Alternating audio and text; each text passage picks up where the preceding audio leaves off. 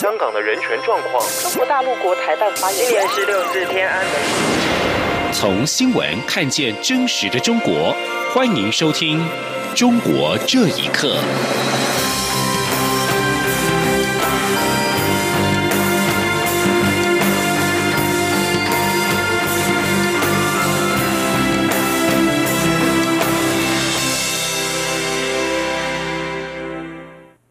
各位好，欢迎收听《中国这一刻》。香港警方高层在今天下午表示，欢迎民间人权阵线跟暴力切割，但是民政回应警方表示，一定会跟警察的暴力切割。反双中运动爆发半年多来，示威者不断的跟防暴警察在前线爆发冲突，包括示威者用汽油弹和砖头攻击警察，防暴警察则是发射催泪弹以及塑胶子弹驱散示威者。示威者除了攻击警察之外，还破坏了中资以及被视为是亲中的特定的商店。而为此，香港当局，尤其是警方，一直呼吁泛民主派跟暴力切割，但是泛民方面到现在没有回应。另外，民政预定在二零二零年的一月一号再次的举行游行，并且已经获得警方发出不反对通知书。在游行的前夕，在近日手机平台流传一张海报，上面写有。民政元旦大游行，且有勿忘报仇、全程装修的字句。由于海报跟民政早前宣传元旦游行的海报相似，警方日前要求民政澄清。而民政在今天发表声明指出，海报是假的，被删改过，被删改海报上的内容违背了发起游行的原意。同时，民政并且表示，警方应该主动调查海报的来源，却要求民政做出澄清，否则可能涉及煽动。而对警方高层下午在记者会上表示欢迎民政和暴力切割，民政发表声明表示对警方相关言论百思不得其解，一定会和警察的暴力切割。美中两国将签署第一阶段的贸易协定，加拿大政府希望被中国拘捕的两名加拿大公民获释能够成为协议当中的一部分。而对此，美国国务卿蓬佩奥已经表态，美国会和加拿大站在一起。前加拿大驻华外交官表示，希望美国真的展现实质作为，加拿大政府也能够拿出更强硬的做法。请听以下的报道：温哥华警方去年十二月依据美国逮捕令拘留华为技术公司财务长孟晚舟。不久之后，中国以危害中国国家安全之名，陆续逮捕两名加拿大公民：前外交官康明凯和加拿大商人史佩佛。由于美国和中国计划在二零二零年一月初签署贸易协定，加拿大总理杜鲁道要求美国政府在没有确保中国会释放两名加拿大人之前，不要完成与中国的贸易协议。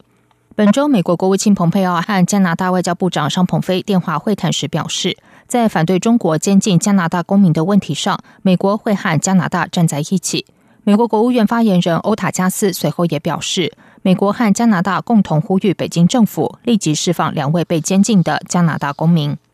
根据自由亚洲电台报道，阿尔塔博大学中国研究院高级研究员玛格丽特·麦凯格对于美方的表态感到欣慰。他说：“I think it sends a very strong signal to China that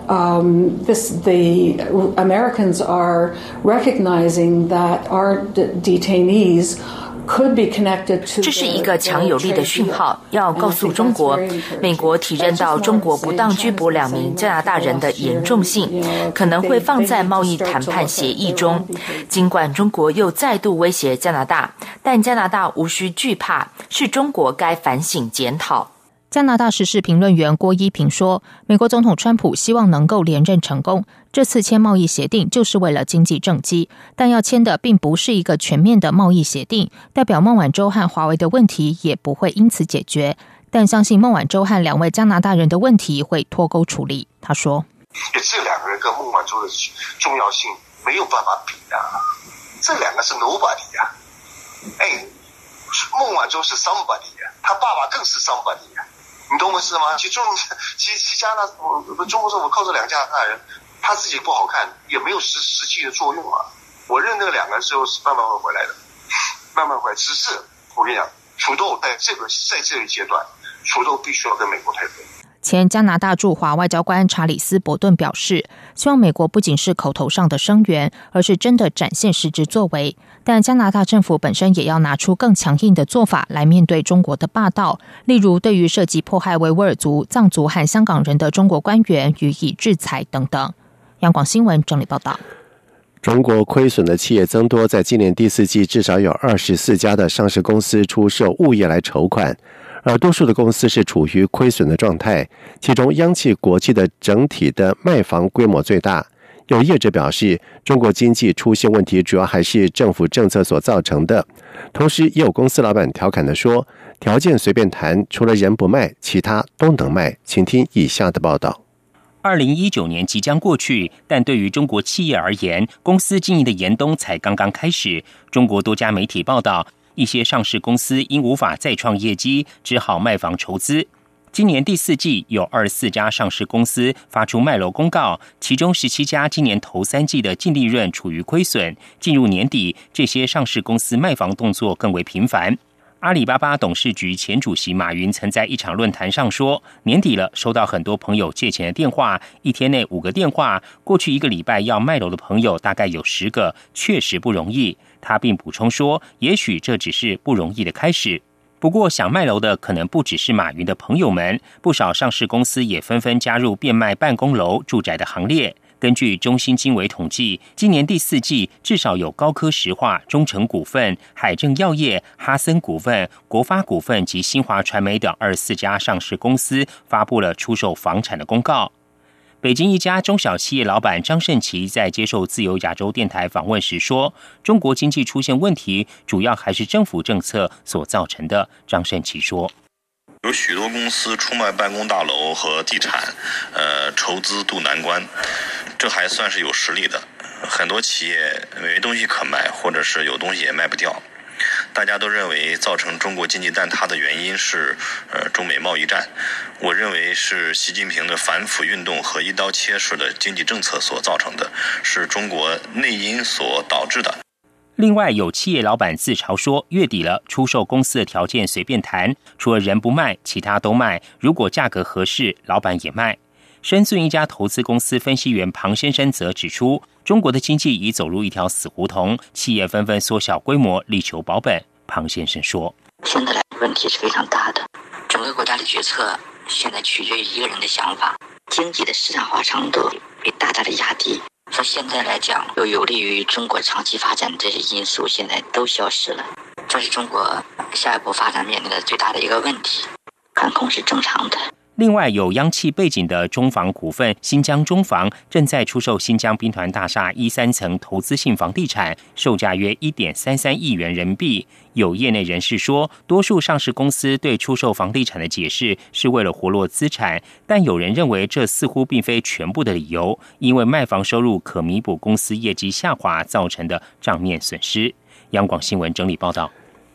浙江绍兴市的绍兴文理学院将名下的独立院校元培学院卖给一家房地产公司，并且将改名换制，而学生跟家长担心会影响到学术的水平，发起大规模的抗议行动。而校方为了阻挠学生的维权，一度封锁校园。有教授表示，校企共建在西方先进国家很常见，独立学院变成民办并不等于降级，而但是整个过程必须要保持透明。请听以下的报道。继复旦大学学生抗议政府删除思想自由章程之后，浙江绍兴文理学院原培学院学生近日就学校改名换制，也发起抗议请愿活动。绍兴文理学院由十多家二级学院组成，其中原培学院将于明年一月一号由绍兴市一家房地产公司收购，这意味着原培和文理学院将要脱钩。由于无法转公办学校，学校老师们的编制也受到影响，变成了无编制教师。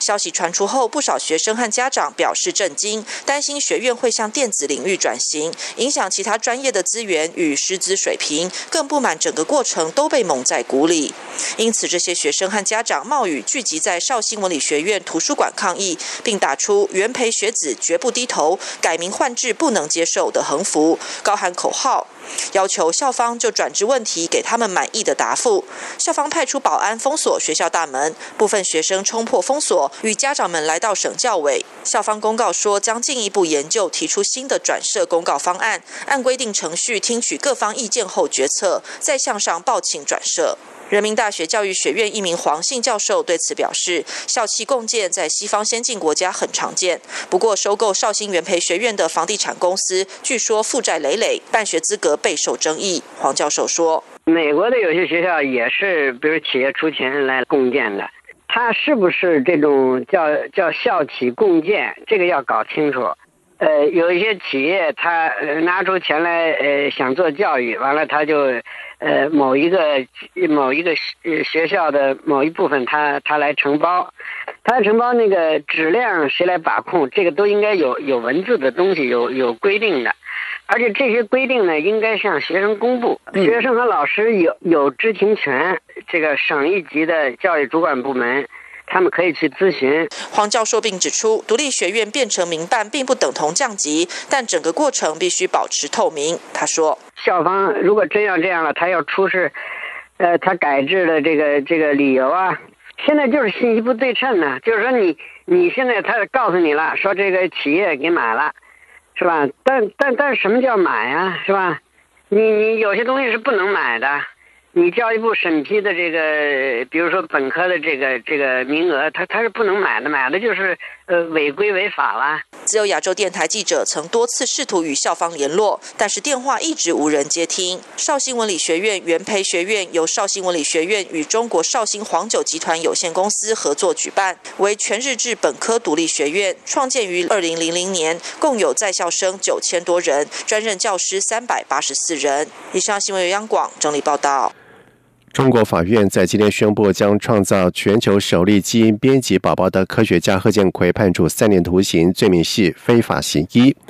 为深圳的南方科技大学前副教授贺建奎，在二零一八年十一月宣布，他成功使用基因编辑技术，改变了一对双胞胎女婴的基因，让他们将来可以对艾滋病免疫。中国和全球都对他们的研究跟相关做法所引起的医学伦理问题提出了广泛的批评跟讨论。而根据新华社的报道指出，贺建奎和他的合作者伪造了伦理审查资料，并且雇佣患有艾滋病的男性以执行基因编辑工作。他的实验结果最后让两名女子生下了三名基因被编辑过的婴儿。而法院同时也对在医疗机构工作的张仁礼以及谭金洲和贺建奎合作共谍的罪名，判处他们比较轻的刑期。